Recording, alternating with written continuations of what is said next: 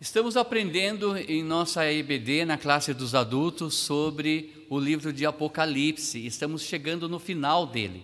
Hoje nós vamos entrar no capítulo 20.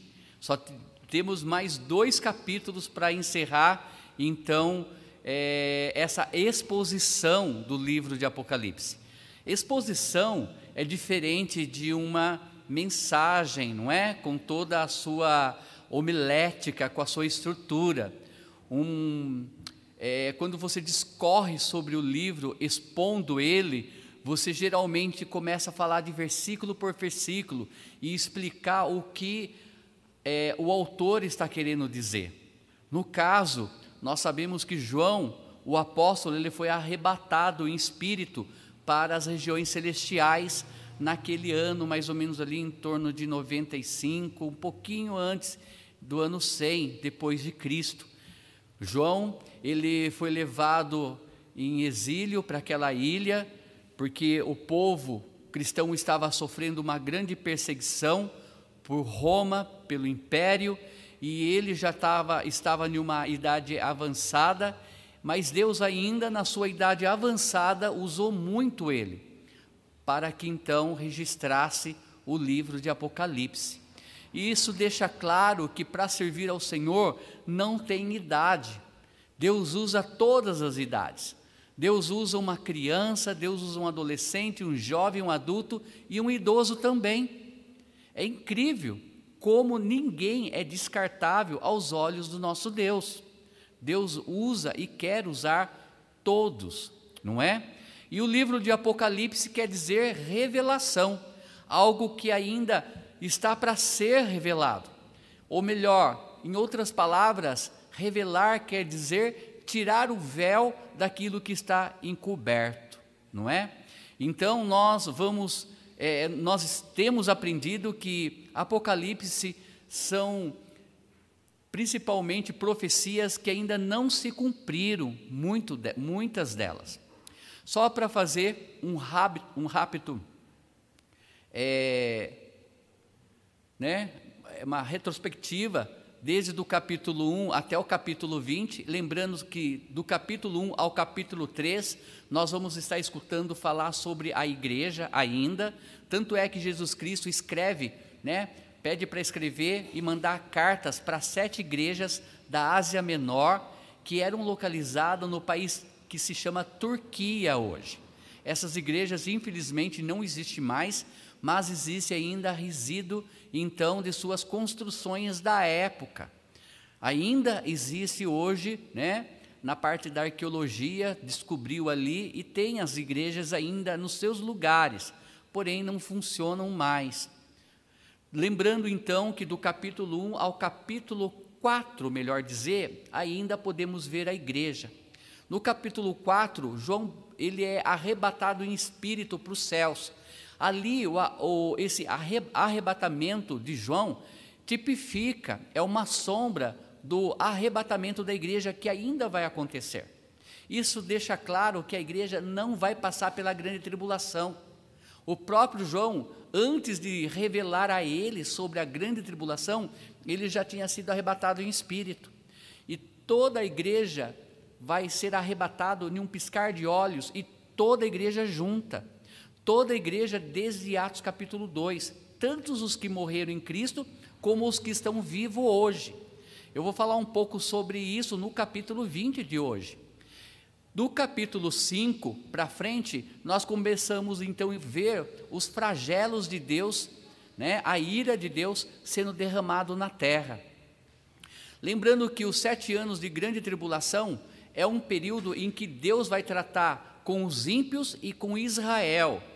Lembra que nós não somos mais ímpios. Muitas vezes o mundo divide em ímpios e judeus, certo? Hoje nós somos cristãos, nascidos novamente através da pregação do Evangelho. Nós somos nação santa, povo de Deus, certo? Uma nação escolhida. Hoje nós podemos, podemos comparar como o povo de Deus, assim como o povo judaico é para o Senhor. A diferença é que o povo judaico ainda não se converteram a Jesus Cristo. Hoje nós somos mais que completos, porque somos convertidos por Cristo. Então somos nação santa, sim, do Senhor, sacerdotes reais. O que quer dizer isso? Nós vamos reinar com Cristo quando acabar o período da grande tribulação. Tá? Então, os sete anos ali vai ser dias terríveis, tristes. Nós vimos né, o toque das trombetas, é, a abertura dos selos, o toque das trombetas, o derramar das taças.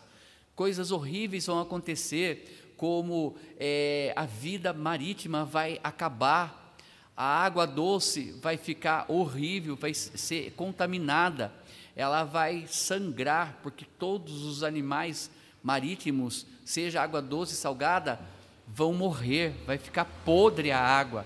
O sol, Deus vai tocar nele e na lua também. Haverá mais tempo, dias escuros do que dias claros. Isso vai afetar as plantações, isso vai afetar as estações, não é?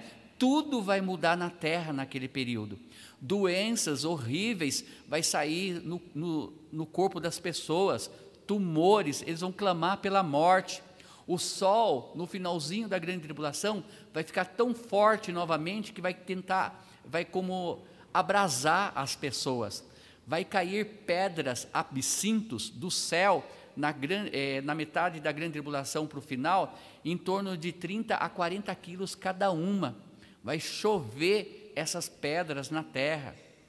Os montes e montanhas serão removidos, praticamente a terra vai ser plana por causa de grandes terremotos, como nunca houve e nunca haverá na face da terra, maremotos e tudo mais. Trilhões de pessoas morrerão. Os historiadores e estudiosos acreditam que no meio da grande tribulação, nesses sete anos, aqui três anos e meio, já aconteceu tantas coisas, ele até ali em, haverá em torno da metade da população mundial morta. Se hoje nós somos 7 bilhões de pessoas tirando salvo, vamos imaginar aí em torno de 5 bilhões de pessoas. A metade dessa população ali, na metade da grande população, já estarão mortas. As feras, animais, aves rapinas vão devorar aqueles corpos putrificados sobre a terra naqueles dias.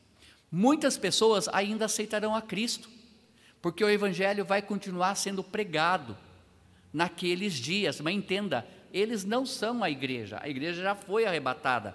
São pessoas que vão se arrepender e crer que Jesus é o Senhor. Mas a perseguição pelo anticristo e todos os ímpios que adoram a besta vão perseguir os cristãos.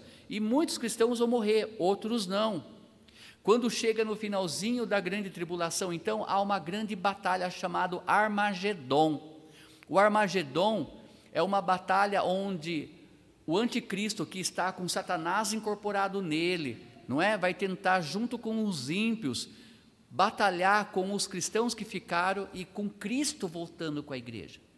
Então é o momento da descida de Jesus Cristo. Lembra que sete anos na terra, mas também nas regiões celestiais vai estar acontecendo coisas. Antes da tribulação, nós, é, nós vamos ser arrebatados. Tem o Bema, que é o tribunal de Cristo. Esse Bema nada mais é para você receber os galardões do que você fez e deixou de fazer aqui na terra em prol ao Evangelho. Não é porque você atravessou uma senhorinha no semáforo, não é porque você cuidou para que o cachorro não morresse na rodovia, que você vai receber galardões. Nós estamos falando de galardões ligado com o pregar ou não o evangelho, de levar pessoas a Cristo. Aqui nas regiões celestiais, depois disso, tem as bodas do Cordeiro, que é o casamento da igreja com Cristo. Lembra que nós somos hoje a noiva de Cristo e um dia seremos esposa de Cristo. Lembrando que o casamento nada mais é do que um mais um é um, não é? Nós nos tornamos uma só pessoa quando casamos. Por isso que Deus fala, né? Deixai pai e mãe e se unam e se tornem em uma só carne.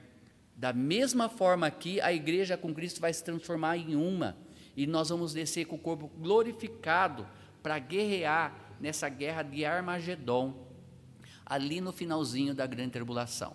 Lógico que nesse período dos três últimos anos e meio aqui, Satanás ele foi expulso das regiões celestiais. Ele não entra mais lá, por isso que ele incorpora no anticristo e aqueles dias últimos são horríveis, porque o mal está operando sobre a terra.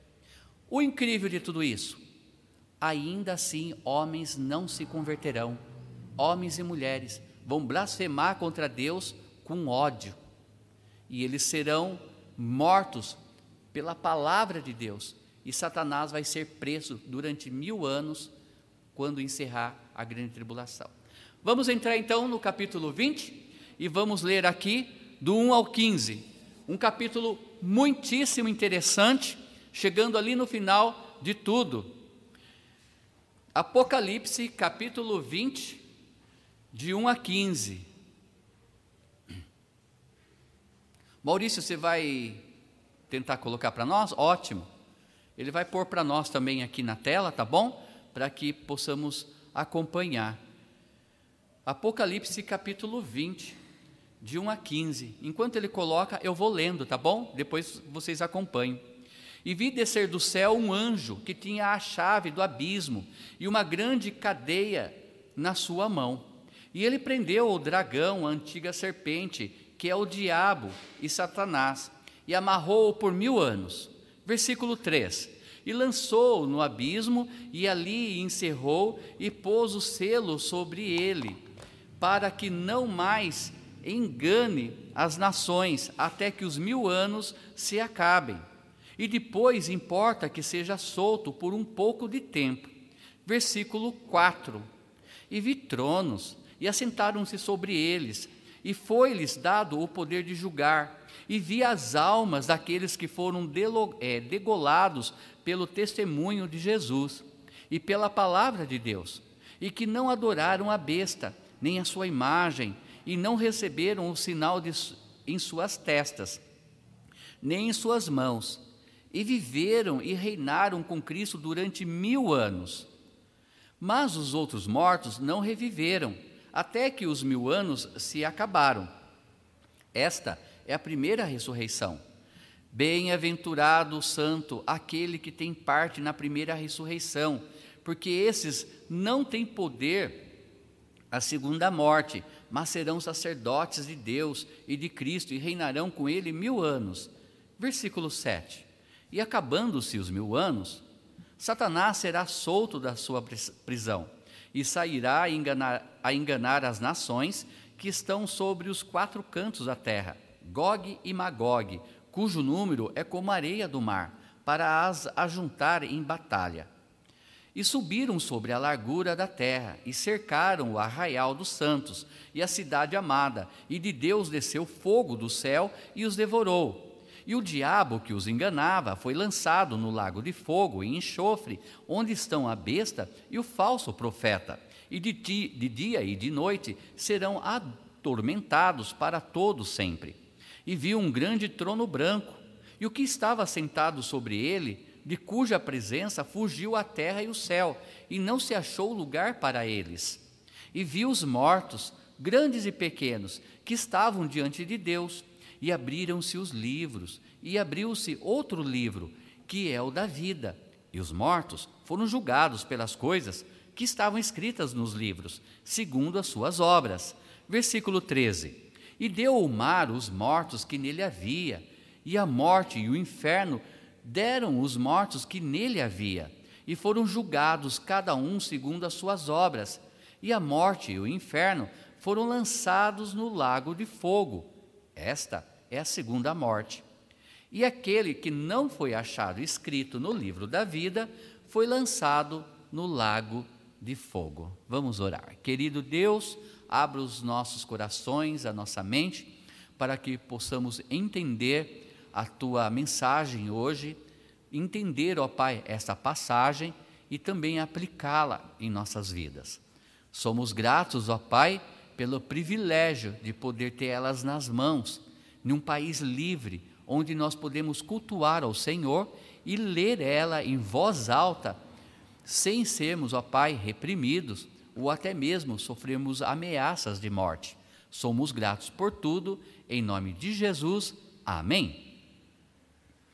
Capítulo 20, então, lembrando que chegou o final da grande tribulação, Satanás agora ele vai, no capítulo 20 vai ser preso no abismo, lembrando que esse abismo ele fica nas profundezas da, da terra, ok? Lembrando que tem outros nomes para esse abismo, como Hades e Sheol. Alguns teólogos separam esse lugar do inferno. Lembrando que Lucas capítulo 16, quando Lázaro e o rico morrem, o rico vai para o inferno e Lázaro para o seio de Abraão, no paraíso. Esse paraíso também estava nas profundezas da terra. E entre eles havia um abismo, onde o rico não podia ir passar para ir para o paraíso, e nem do paraíso ir para onde estava o, pó, o rico, que era o inferno. Muitos creem então que esse abismo é um lugar então próximo do inferno. E acreditam que quando diz a Bíblia que Satanás será lançado no abismo, seria esse abismo. Quando Jesus Cristo ele morre na cruz, a palavra de Deus diz em Lucas que ele desce nas mansão dos mortos, né? Sabemos que Deus, que Jesus fica três dias morto. Ele desce para quê? para levar aqueles que estavam cativos, que estavam ali presos. Sabe quem são esses? Todos os mortos do Antigo Testamento que creram em Cristo. Era aquele paraíso que estava ali. Esse paraíso, alguns acreditam que pode ser até o Éden escondido, que todos aqueles que morreram em Cristo no Antigo Testamento estão ali. Outros descartam a possibilidade de se chamar Éden e fica com o que a Bíblia diz: paraíso. Então, Cristo ele morre, ele pega aqueles salvos Antigo Testamento que estão ali no paraíso e leva para a glória. E naquela conversa do pobre, é, do rico com Lázaro, ele diz: Pai Abraão, manda o meu servo Lázaro que está aí para que venha desse lado e molhe a ponta do dedo com água para saciar minha sede, porque eu estou em tormento nessas chamas. E Abraão diz: Não, porque Todos que estão aí não têm como passar para cá, nem os que estão aqui pode passar para lá. Isso deixa claro que uma vez salvo, não tem como ser lançado no inferno mais. Também, uma vez que uma pessoa morre sem Cristo, nem não tem como sair do inferno e ir para o céu. Não tem como. Mas o que separava os dois era um abismo muito profundo. Aqui no capítulo 20, vai falar então que Satanás vai ser preso no final da grande tribulação e vai ser acorrentado nesse abismo. Versículo 1. Vamos começar a descorrer sobre os versículos, fazer então uma exposição. Diz assim: e, e vi descer do céu um anjo que tinha as chaves do abismo e uma grande cadeia na sua mão. Quem é esse anjo? Não é dito aqui e nem faz diferença para nós, certo? A palavra de Deus diz que é um anjo, lógico, é um anjo de luz. Lembra que esse anjo, então, ele está vindo com as chaves, né, para prender Satanás nesse abismo. Ele, o anjo, é aquele então enviado por Deus para fazer um trabalho. O poço do abismo, de onde veio os temíveis gafanhotos sobre a quinta trombeta, lembra que nos três anos primeiro não é? Da grande tribulação, haverá um, um período ali que vai abrir esse abismo e vai sair seres que parecem gafanhotos, com cabeça de homem, são demônios, que só das pessoas verem vão morrer de susto, morrer literalmente. Tem como uma pessoa morrer de susto? Tem. Lembra que tem o coração e dá infarto. Eu até falei no dia que eu tinha um mastim napolitano. Quem já viu um massim napolitano, um cachorro massim napolitano? Ele é enorme, tem uma cabeçona que é isso a cabeça do cachorro. O pescoço dele é troncudo e ele tem todo o couro caído nele assim, né? E ele é enorme. Eu tinha o Li, que era esse cachorro. E a nossa cachorra, outra, deu cria, e era uma cachorra pequenininha, os filhotes eram tudo pequenininho. Começaram a andar, a correr, e um dia, sem querer, a gente deixou o Li escapar, esse mastim napolitano. E esse massim napolitano, ele era grandão, mas ele era tudo amoroso. Ele foi o quê? Cheirar o filhotinho, né? Com o rabo abanando. O, o cachorrinho olhou para ele, deu um grito, caiu, virou as pernas e morreu. Morreu de susto de ver o cachorro daquele tamanho. Não é? Ele poderia até pensar, poxa, eu vou ficar nesse tamanho um dia. Não, ele falou, que monstro é esse? Né? E o cachorro veio com aquele bocão, querendo fazer carinho nele. E ele morreu. Aí o Lee fazia assim com o focinho, o cachorro mole, né? Fui ver, o cachorro estava morto. Morreu de susto.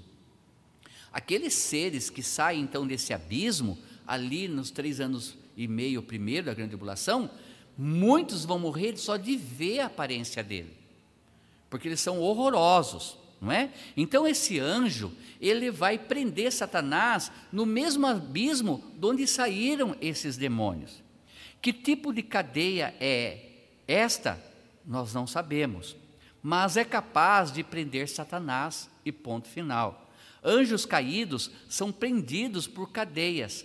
Judas capítulo 6, que é um livro ali antes de Apocalipse, fala muito sobre isso. É versículo 1, capítulo 6, desculpa, Judas, capítulo 1, versículo 6. Judas só tem um capítulo, tá bom? Sabemos uma coisa, com certeza, Deus, ele é capaz de fazer grilhões que nenhuma criatura pode escapar, pode quebrar. Grilhões são correntes, não é? Para prender em prisões. Versículo 2: Ele prendeu o dragão, a antiga serpente, que é o diabo e Satanás e amarrou por mil anos. Lembra que Apocalipse ele é feito de figuras. Essas figuras simbolizam muitas vezes pessoas reais, seres reais, cidades e povos. Lembrando que ali em certos capítulos, quando fala da mulher, está se referindo a Israel. Quando está falando da serpente, está falando de Satanás. Quando está falando do dragão, está falando de Satanás. E aqui ele deixa bem claro que o dragão é Satanás, né? Ele fala, e ele prendeu o dragão, a antiga serpente, que é quem? O diabo, Satanás, e amarrou por mil anos. A Satanás, desde sua queda dos céus, tem sido dado uma grande quantidade de liberdade. Desde que ele se rebelou contra Deus e veio neste mundo, Deus deu uma certa liberdade para ele. Lembra, amados irmãos, que o mundo ainda está sendo influenciado por Satanás. Eu tenho falado com os jovens, na madrugada de sábado, eu falei bastante com eles, três horas da manhã aqui, nós orando, cantando, orando, separamos de três em três para orar, mas eu falei sobre os perigos do mundo. E eu falei que o sistema do mundo não provém de Deus, é de Satanás toda essa politicagem, todo esse governo, toda essa, essa questão de música, arte, moda, tudo isso está relacionado com o sistema do mundo, que é que Satanás usa. E Deus tem permitido tudo isso para peneirar as pessoas, para saber realmente quem é de Deus e quem não é, quem vai querer seguir Deus e quem não vai. Não é? Então, olha, ele fez os primeiros pais pecarem contra Deus, Adão e Eva, e assim introduziu o pecado na raça humana. Durante a grande tribulação, ele terá grande liberdade e não será restringido pelo Espírito Santo. Portanto, ele é capaz de executar seu reino de terror. Mas no final da tribulação, ele é pego tão facilmente como um homem poderia pegar uma boneca de pano e é jogado então no poço do abismo. Lá ele permanecerá por mil anos. Lembra que quando nós vamos descer com Cristo no final da grande tribulação para guerrear contra Satanás, não é nós que vamos guerrear. Próprio Jesus, só ele vencerá o dragão. Só ele vai matar todas aquelas pessoas. Só com a palavra dele. Lembrando que o nosso Deus é poderoso, ele fez o mundo do nada. Ezequiel fala que Deus ele pode dar vida em um vale de ossos secos. Ele cria os tendões, ele cria a, a pele, ele cria os órgãos, ele que dá vida. Nós somos a matéria mais simples que há na terra, somos barro. E ele deu vida sobre essa matéria.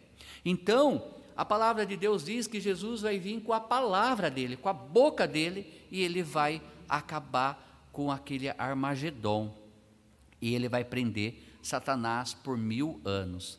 Versículo 3: E lançou no abismo, e ali o encerrou, e pôs eh, selo sobre ele, para que não mais enganasse as nações, até que os mil anos se acabem, e depois importa que seja solto por um pouco de tempo. Lembrando então que o homem hoje, a política de hoje, o governo de hoje é homocêntrico. O que quer dizer? O homem é o centro do homem. O homem governa o homem. Só que o homem é mentiroso, porque todos nós somos pecadores. Amados irmãos, nossos políticos, eles sempre prometem e nunca cumprem com total porcentagem. Alguns até conseguem, outros não, porque somos falhos. Mas Deus, Ele quer que o mundo seja cristocêntrico, que quer dizer Cristo governando sobre o mundo.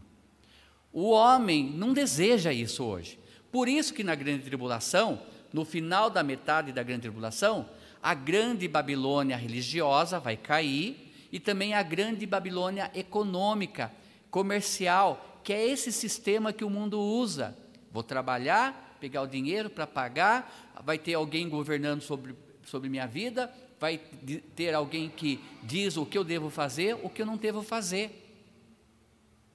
Irmãos, conversando com os nossos jovens essa semana, jovens eles fazem perguntas às vezes que parecem ser difíceis, mas eu digo que para Deus não há pergunta difícil.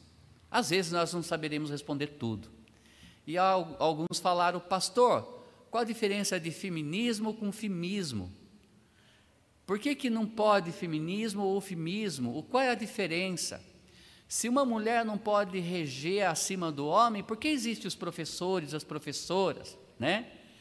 E eu falando, gente, o que nós devemos entender o que Deus estabeleceu, não o que o homem estabeleceu.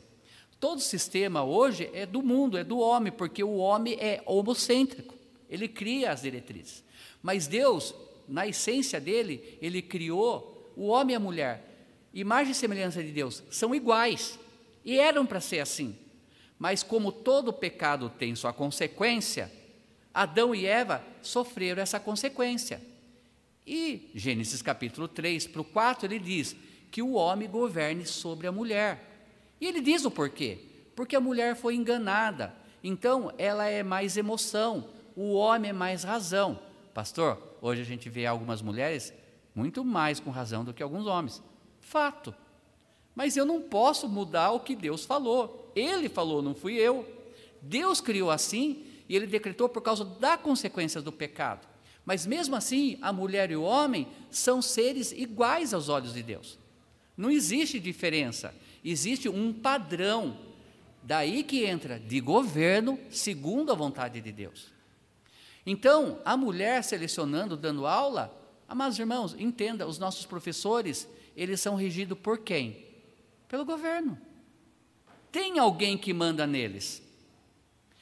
Você não chega em uma classe e dá aula que você quer. Você segue uma cartilha, você segue, você segue um pacote, você ensina aquilo que o governo estabeleceu. Por isso que ainda o governo é homocêntrico. Nós somos homocêntricos. Nós ainda estamos sendo governados, de uma certa forma, pelo homem. Né? Eles fazem perguntas difíceis, mas que têm resposta. E às vezes nós queremos não entender. Ah, pastor, mas por que, que a Bíblia fala então de Débora? Amados irmãos, eu falei para eles: Débora, ela foi uma juíza, mas Deus colocou Gideão à frente dela. Ah, pastor, mas e Miriam? Foi uma profetisa, quem estava à frente era Moisés. Ah, pastor, e Esther? Esther foi rainha, mas ela obedecia a um rei. E ela ajudou o povo Israel de não serem mortos. Não que ela governou sobre o povo judeu. Então, às vezes, a gente pega a passagem na Bíblia e quer colocar o que eu penso, o que eu defendo. Mas entendemos que esse homocêntrico, essa questão desse sistema mundano que não vem de Deus, já faz muitos séculos e nós acostumamos com ele. E muitas vezes a gente rebate com Deus, porque a gente vive aqui isso. Ah, é desse jeito. Não seria injusto então? Somos barro. O barro não dá ordem para o oleiro. É o oleiro que tem total poder sobre nós. Amém, amados irmãos? É Ele e não nós. Aí nós acostumamos e queremos que, dizer que Deus está errado no que Ele fez e nós somos muitas vezes errados. Então, entenda, até aqui o homem estava sendo homocêntrico. Acaba a grande tribulação, aí entra Cristo. Aí você pensa, mil anos de paz, mas por que ele não fez então já eterno? Por que ele deu um período de mil anos? Porque Deus é longânimo, porque Deus é misericordioso, porque Deus é paciencioso. Não sei se existe essa palavra, né? Paciencioso. Os que estão nos assistindo pode depois falar, pastor, oh, não é, essa palavra é assim. Mas lembrando que Deus ele é cheio de misericórdia e ali no finalzinho da grande tribulação, muitas pessoas vão aceitar Cristo e eles vão entrar para o milênio com os seus corpos. Lembra? Essas pessoas não foram transformadas como nós, a igreja, teremos novos corpos. Essas pessoas terão seus corpos mortais ainda. Só que no milênio elas vão viver muito mais anos ali para frente, porque volta igual no Antigo Testamento. Fala a palavra de Deus que o menino de peito ainda terá 100 anos. Isso mostra que nós teremos talvez 800, 700, nós não, né? Aqueles que ficarem 900 anos. Volta outra vez. Só que essas pessoas que são carne, elas vão se casar e ter filhos. Então, o que? continua o pecado ainda ali no milênio. Deus vai tirar a maldição da terra no milênio. Que da terra? Da planta e dos animais. Lembra que quando Adão e Eva erraram, Deus também feriu a terra. Não ele, mas a terra também, infelizmente, pagou o pato por causa de Adão e Eva. Quando Jesus fala para Adão, né, que você vai plantar com o suor e na terra vai ter abrolhos, né? Vai ser difícil. Ah, esse mato que não sai, essa raiz dura, vamos sofrer. Só que ali no milênio Deus tira essa maldição da terra. A palavra de Deus nós vamos estudar sobre o milênio. Obrigado. O que vai acontecer? Você planta o que você quiser, de repente ela vai começar a crescer e vai dar fruto. Vai ser maravilhoso. Os animais selvagens não vão ser mais carnívoros. Entenda, amados irmãos, o pecado atingiu também os animais. O elefante, ele é um animal doméstico? A girafa é um animal doméstico? O leão é um animal doméstico? Mas qual a diferença de um leão e uma girafa? Qual a diferença de um leão e um elefante? Um é carnívoro e outro é bívoro, certo? Um se alimenta de carne e outro não. Então, devemos entender que o leão antes não era carnívoro, que todas as feras não eram carnívoras. Elas passeavam junto com Adão e Eva num jardim perfeito que Deus criou. Ali no milênio vai ser tirada essa maldição. E a palavra de Deus diz que o menino vai brincar com a ursa, que o leão vai voltar pastar. Ou seja, ele vai voltar a se alimentar de plantas e de frutas novamente. Isso o mundo não entende. E Deus disse lá, desde o início e agora do final. Então, os mil anos nada mais é, tem esse período, porque ainda haverá pessoas nascendo com seus corpos naturais e vão pecar. Mas Cristo, nesse período, vai reinar com cedro de ferro, ou seja, aquele que não aceitar ele na hora, ali já vai ser morto. Vai ser morto. Por isso que eu falei em questão de tempo. Mas imagine uma terra onde Satanás está preso, caiu o grande sistema econômico comercial, não existe mais, o homem deixou de ser homocêntrico e agora o mundo é cristocêntrico. Cristo reinando durante mil anos. Será tempos maravilhosos, amados irmãos, sem a influência do mal. Não, é? não haverá mais cemitério, não haverá mais é, Covid, não haverá mais desgraça nenhuma, nem hospitais, porque vai ser perfeito naqueles dias. Perfeito, apesar de ainda existir o pecado parcialmente, não nos animais, não na terra, mas nos homens.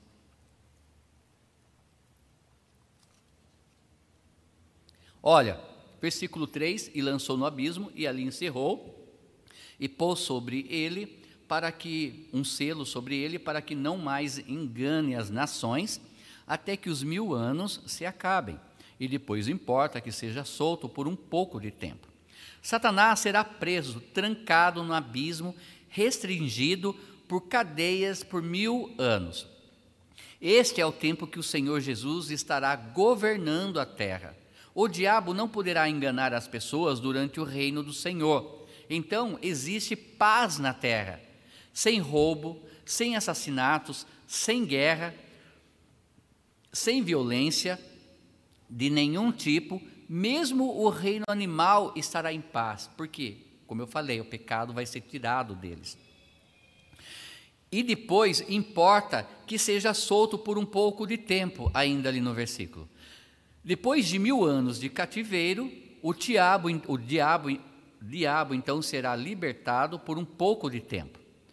Quanto tempo não é dito, mas é provavelmente, provavelmente não será mais do que poucas semanas ou talvez alguns meses, no máximo, porque senão quebraria esse período que é chamado de mil anos. Se eu falo, né, cem anos, então não seria mais mil anos de paz seria 900 anos. Por isso que entenda, entendemos que esse tempo vai ser um período muito curto, ali no final, que Satanás vai ser solto. Imediatamente, então, depois de ser libertado, ele começa seu trabalho de enganar novamente. Pastor, mas por que novamente ser solto? Porque Deus, Ele nunca faz algo de ruim para a humanidade sem antes avisar. Não foi diferente no início da terra, Gênesis capítulo 6, quando o povo, todos estavam continuamente pensando coisas maus e vivendo urgias e tudo que não presta. Mas Deus achou graça aos olhos de Noé e sua família. Fala para Noé criar, é, construir uma arca. Noé prega durante 100 anos sobre Deus e aquele povo não se converte. Mas Deus avisou durante 100 anos que ele iria destruir.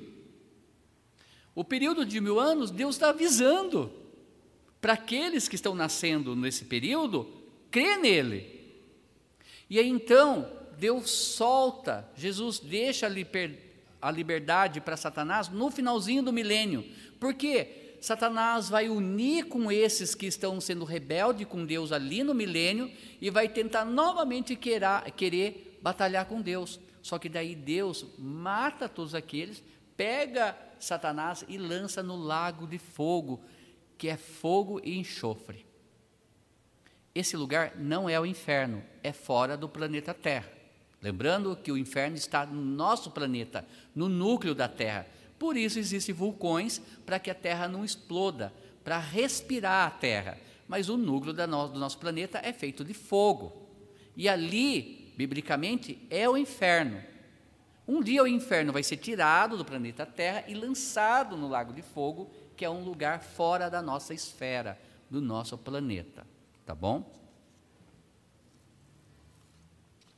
Versículo 4 e vi tronos, e assentaram-se sobre ele, eles, e foi-lhe dado o poder de julgar.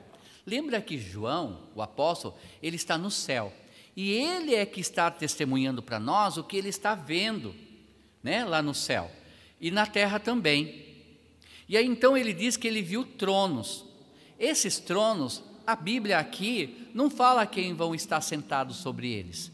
Se são os doze apóstolos, se são é, as doze tribos de Israel, ou se são a igreja que desceu com ele, tá? Quem são os juízes sobre esses tronos não é mencionados aqui. Jesus disse aos apóstolos em Mateus 19, 28, que eles julgarão as doze tribos de Israel. Então, por isso que muitos acreditam que serão todos os santos de todas as épocas sentando nesse trono. Não é que literalmente haverá tronos, mas o trono, ele é, é a figura ou tipifica, né, alguém que está no controle. Um rei se senta no trono, não é?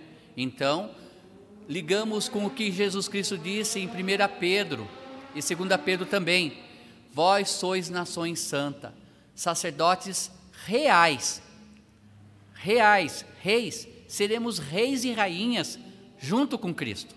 Estaremos governando naquele milênio junto com Ele. Estaremos também, com isso, né, julgando as doze tribos que adentrarão também ali no milênio. Paulo disse em 1 Coríntios, capítulo 6, versículo 2, que os santos julgarão o mundo. Ele diz isso em 1 Coríntios, capítulo 6, versículo 2.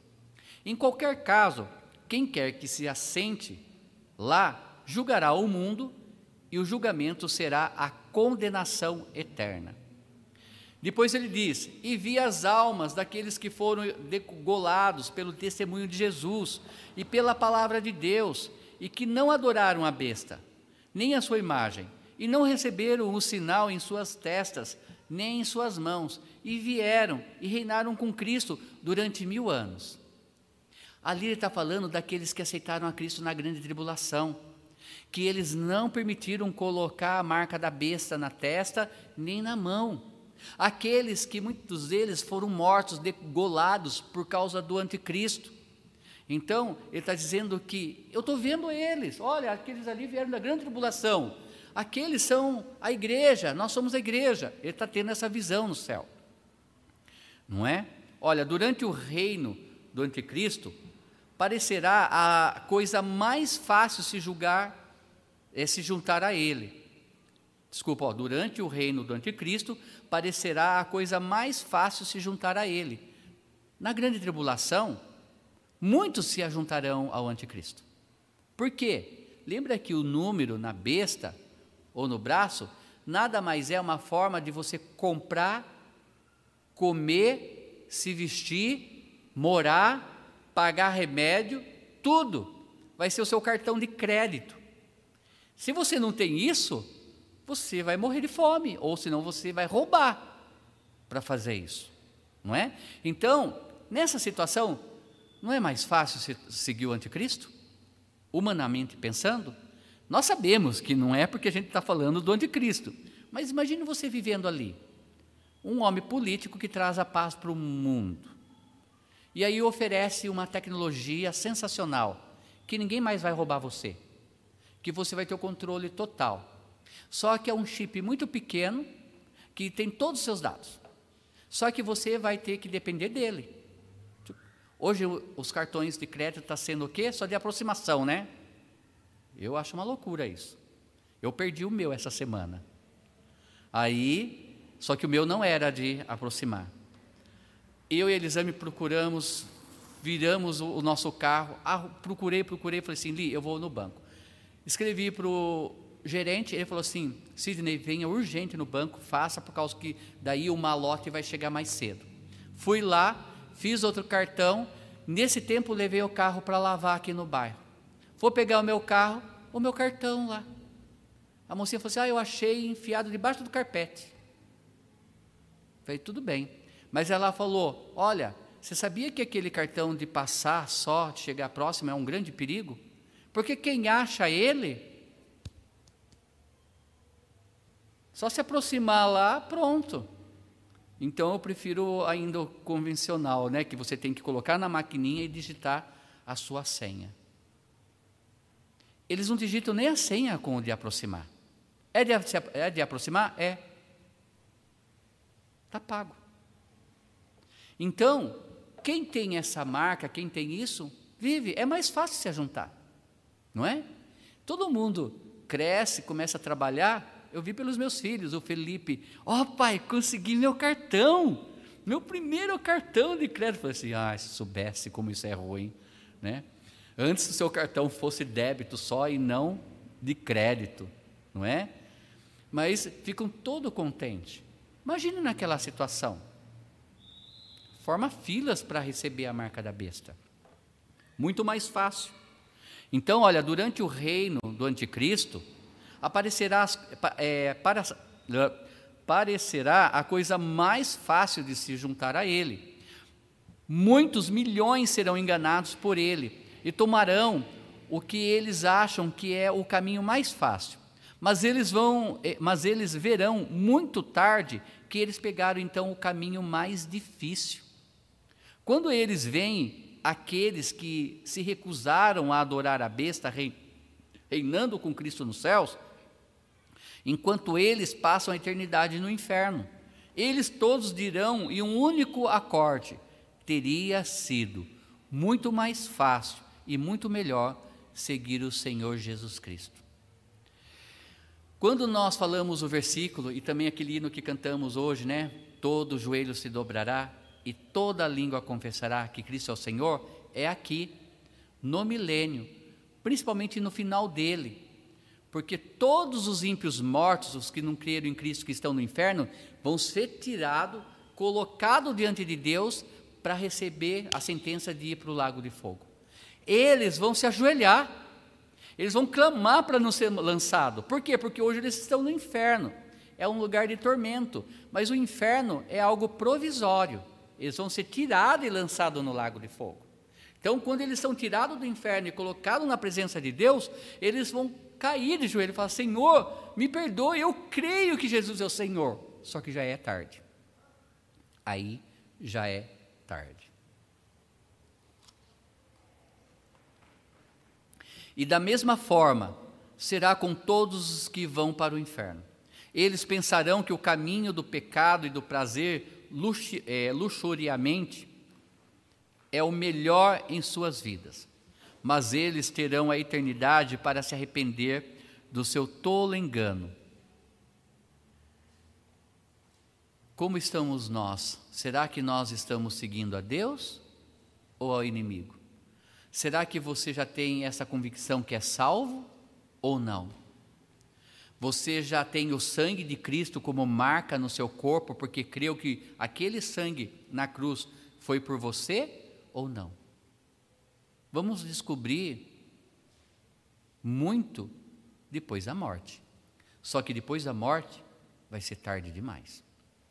Vai ser tarde demais. Versículo 5. Mas os outros mortos não reviveram, até que os mil anos se acabaram. Esta é a primeira ressurreição.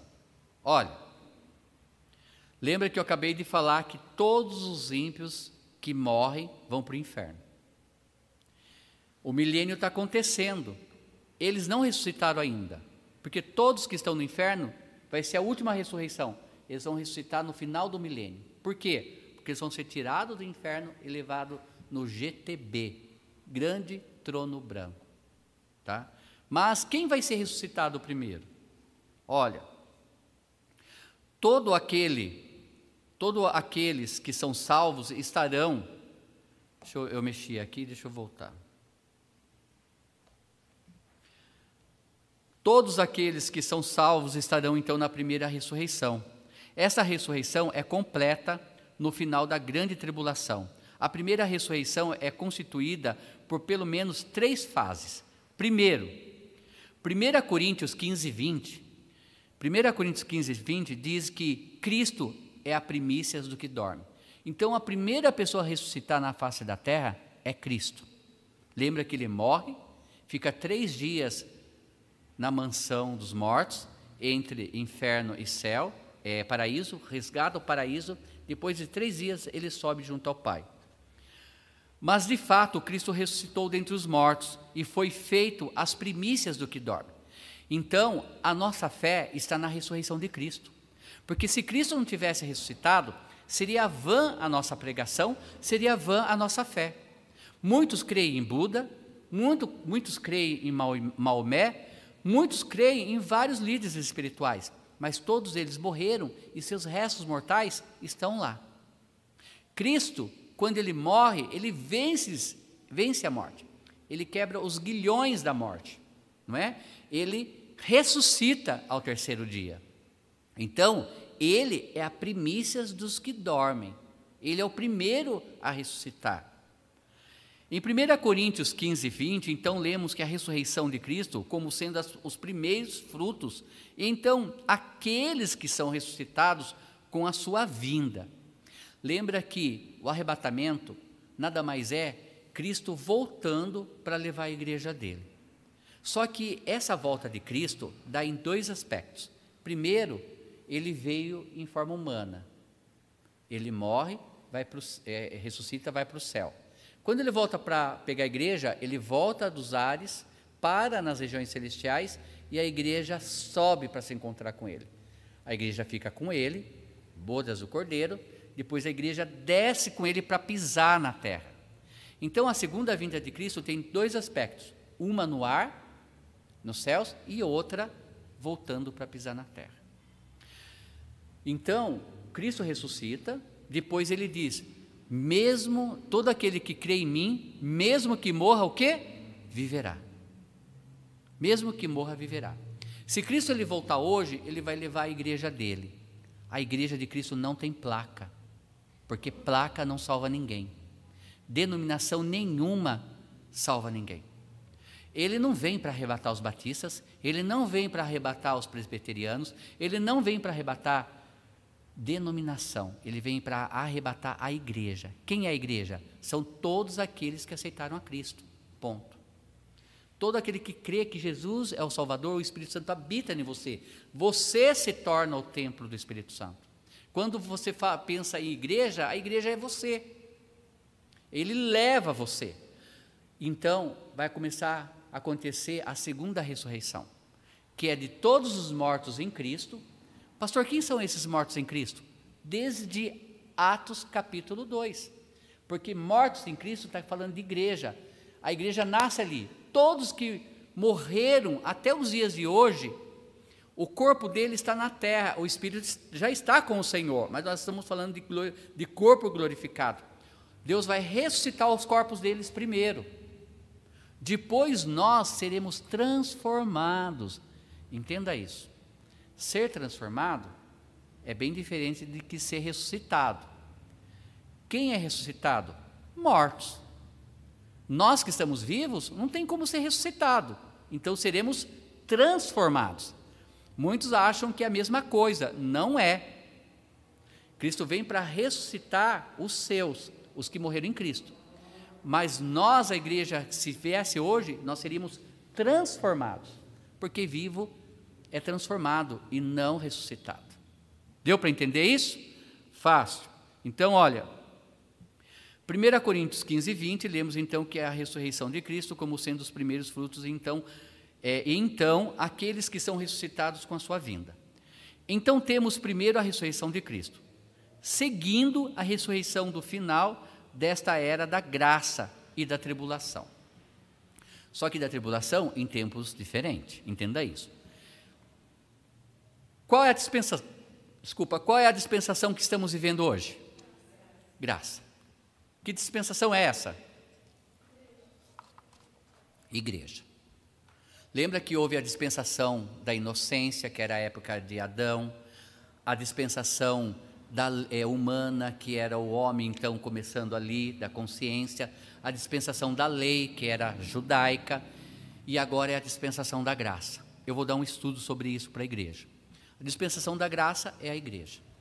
Então nós vamos, Cristo vai, vai ressuscitar, vai arrebatar a igreja, tá? E depois os que morreram na grande tribulação vão ser ressuscitados. Mas a grande tribulação não é a igreja. A igreja foi arrebatada antes. Na grande tribulação, quem aceita Cristo também vai ser, né, é, não arrebatado, vai ser, vai ter ressurreição. Eles vão ser ressuscitados para voltar com a igreja no final da grande tribulação. 1 Tessalonicenses, capítulo 4, versículo 16, diz: Porque o mesmo Senhor descerá do céu com alarido, e com voz de, de arcanjo, e com, trom, e com a trombeta de Deus. E os que morreram em Cristo ressuscitar, ressuscitarão primeiro. Porque o mesmo Senhor, ou seja, Cristo, lembra que quando Jesus Cristo, ele é, ressuscita, ele aparece para alguns dos seus discípulos. Depois ele aparece para mais de 500 pessoas. E em Atos capítulo 1, ele sobe para o céu com o seu corpo. E aquela multidão de pessoas vendo, tem dois anjos entre eles, homens varões vestidos de branco. E aí aqueles anjos falam assim: Homens, o que tu viste subindo, que é Cristo, ele mesmo retornará da forma como subiu. Ou seja, ele subiu em uma nuvem e ele vai voltar no final da grande tribulação, como se for das nuvens, com a igreja. Então, porque o mesmo Senhor descerá do céu com alarido. O que quer dizer alarido? Com aviso, dizendo, com som alto, com barulho. Quando Moisés, lá em Gênesis capítulo 32, 33, sobe no morro para falar com Deus, para receber os dez mandamentos, aqui na terra os israelitas acham que Moisés morreu, porque passaram 40 dias. E aí, então o povo israelita fala para Arão: Ah, nós queremos adorar o Senhor, façamos um bezerro de ouro. Olha o erro, querer adorar o Deus de Israel só porque pensaram em um Deus egípcio, o touro. O touro era o, o Deus da fertilidade. O que acontece com isso? Eles começam a festejar e, obrigado, e eles começam então é, ter relações ilícitas entre eles ali. Por quê? Eles estavam também adorando um Deus da fertilidade. Veio na mente deles o que era o Egito, o mundo. E aí deixam de adorar a Deus. Lá nos céus, Deus fala com Moisés ali no monte: Eu ouço alarido entre os israelitas. E Moisés, querendo acalmar Deus, fala assim: Não, Senhor, acho que não é. Ele sim, ouço alarido como de guerra. Quando tem uma guerra, tem uma gritaria, né? Ah! E vão com tudo. Cristo vai voltar com alarido também, mostrando que ele está vindo. E com voz de arcanjos, dizendo, cantando, aleluia, vai descer a igreja e anjos também cantando. E com a trombeta de Deus, e os que morreram, desculpa, isso é para o arrebatamento. Anjos cantando com Cristo nas regiões celestiais, tocando trombeta, e aí acontece o arrebatamento da igreja. Né? E fala: e os que morreram em Cristo ressuscitarão primeiro. São aqueles que aceitaram a Cristo desde Atos capítulo 2, a igreja, os que morreram. Sabe teu parente que aceitou a Cristo e hoje, né, o corpo dele está lá, o corpo dele vai ser ressuscitado. 1 Tessalonicenses 4,16, e então a ressurreição dos santos da dispensação da graça ressuscitarão primeiro. E depois nós, os que estivermos vivos, seremos transformados no arrebatamento. Por isso que eu expliquei que nós não seremos ressuscitados se Cristo voltasse hoje. Nós seremos transformados, porque não ressuscita quem está vivo. Apesar que às vezes parece que alguns precisam de ser ressuscitado, né? Então lá, olhando para o tempo e não olha para Cristo. Mas entenda, seremos transformados no arrebatamento. Temos cinco minutos, né, para dar o horário? Ok. Vamos falar do versículo 6? Bem-aventurados, ou melhor, bem-aventurado e santo aquele que tem parte na primeira ressurreição. Sobre eles não tem o poder da segunda morte, mas serão sacerdotes de Deus e de Cristo e reinarão com, com ele mil anos. Olha aqui ele falando da igreja, amados irmãos. Olha aqui dizendo que a igreja, uma vez salvos, não perde a salvação, não tem como ser lançado no inferno. Porque ele fala feliz, bem-aventurado quer dizer feliz. Vamos trocar então. Feliz são o santo e aquele é, Bem-aventurado e santo, feliz, né? E separado, porque santo quer dizer é, separação.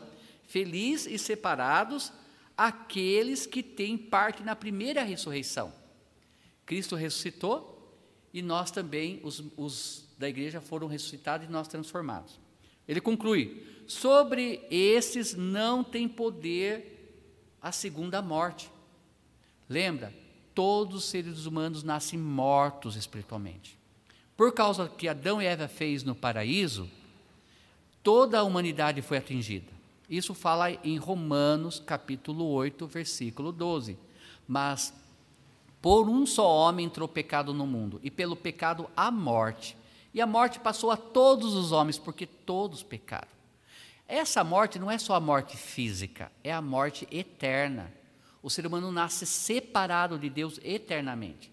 Mas Deus, por amor à sua obra-prima, o homem e a mulher, então ele fez um plano. Ele se entregou na forma de Cristo para dar vida eterna para nós.